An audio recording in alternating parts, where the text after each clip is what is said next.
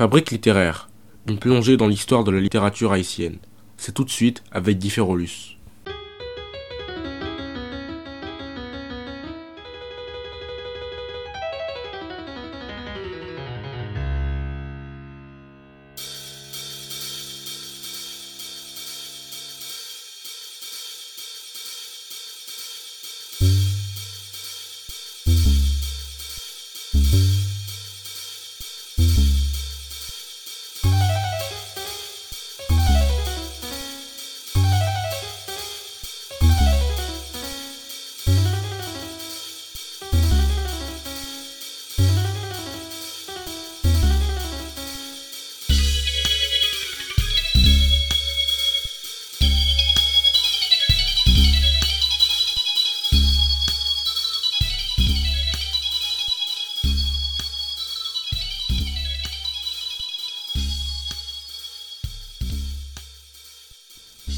Chers auditeurs et auditrices de Haïti Inter, bonjour. Nous consacrons l'émission d'aujourd'hui à Arsène Chivry, poète mal aimé de la littérature haïtienne. Oublié, mis de côté et presque jamais cité.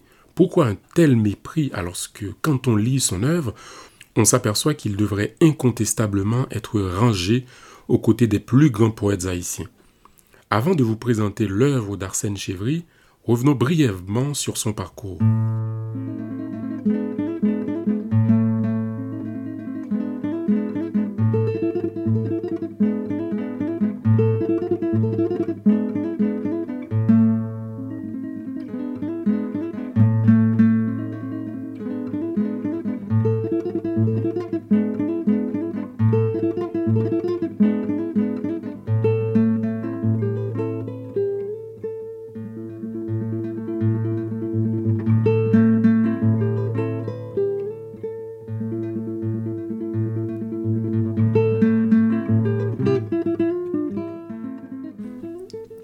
Arsène Chevry est né à Port-au-Prince le 14 juillet 1867. Il fait ses études au petit séminaire Collège Saint-Martial. À l'époque du service militaire obligatoire, le jeune Chevry est soldat dans l'armée du président Hippolyte. Il devient par la suite fonctionnaire au ministère de l'Éducation nationale. Jusqu'à sa mort en 1915, il enseigne le français au lycée Pétion. Voici ce qu'écrit Clément Magloire, le fondateur du journal Le Matin, au lendemain de sa mort.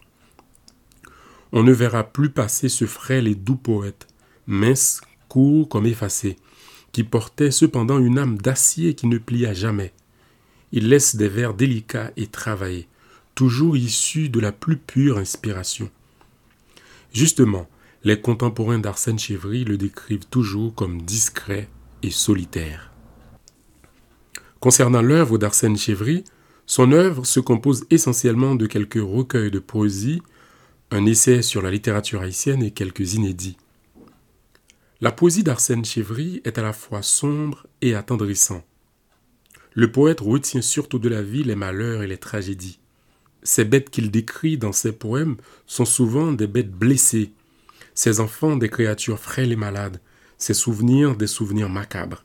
Bien entendu, il utilise ces images pour pleurer, pleurer, gémir sans fin, comme il l'écrit lui-même dans un très beau vers. Dans son recueil intitulé Les voix perdues, Chevry puise dans l'immense fond des croyances populaires, les superstitions, la fantasmagorie et les coutumes séculaires. Par exemple, le poème Le Frisé raconte l'histoire de la mère inquiète qui écoute chaque soir le cri sinistre de cet oiseau de poids. Sa fille tuberculeuse, née là, meurt un soir. Un extrait de ce terrible poème. Sur l'humble toit, l'immense cri d'alarme ne se fit pas entendre un soir, mais une voix, ruisselante de larmes, s'exhalait du triste manoir. La pauvre mère, en sa douleur qui navre, hurlait en se tordant les bras, car sur son sein elle avait un cadavre, car sa fille était morte, hélas. Il y a le sens du grandiose, de l'effroyable, du fantastique chez Chevry. La nature telle qu'il la voit, c'est la violence des éléments, la foudre qui éclate, la mer qui gronde et le rageux mouvement des volcans meurtriers. Une telle vision appliquée à la patrie ne pouvait aboutir qu'au poème héroïque de son recueil Les Voix du centenaire paru en 1904 à l'occasion des fêtes du centenaire de l'indépendance d'Haïti.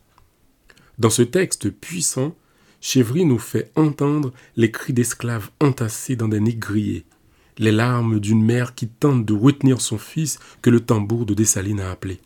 L'occasion pour le poète de pleurer sur le sort de sa patrie.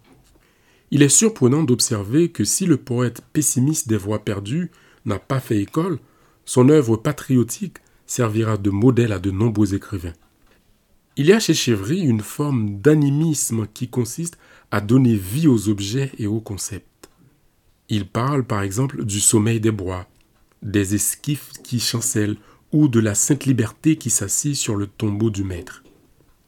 Dans un vers sublime, il écrit ceci Les astres, écarquillant leurs prunelles blanches, regardaient cheminer furtivement un soir. Dans plusieurs poèmes publiés dans le journal Haïti littéraire et social, le poète passe de la personnalisation des objets inanimés à la vision mystique. Il est fasciné par l'image du Christ sur le Golgotha, symbole du Dieu martyr.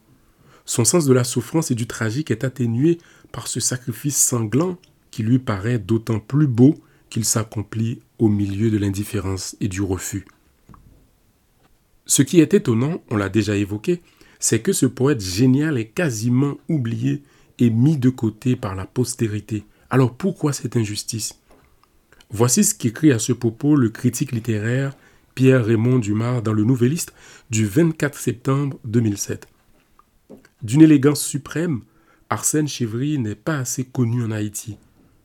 On méconnaît superbement cet illustre ancêtre qui fut poète, journaliste et critique. Mais cela remonte très loin, car Arsène Chevry n'a jamais trouvé et sans doute jamais voulu trouver l'harmonie, le succès et le repos dans le monde et la vie publique de son temps.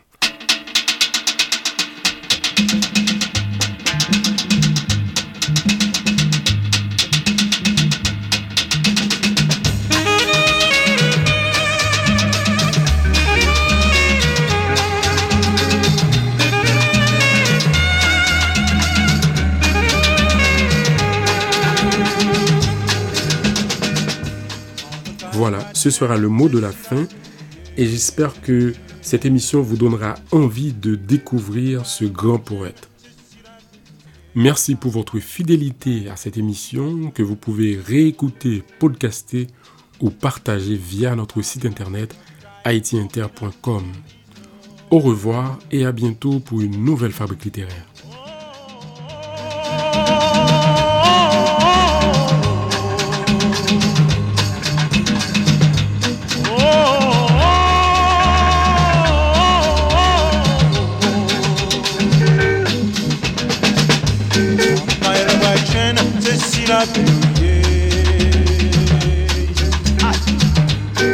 Kind of watching, ceci la prière, la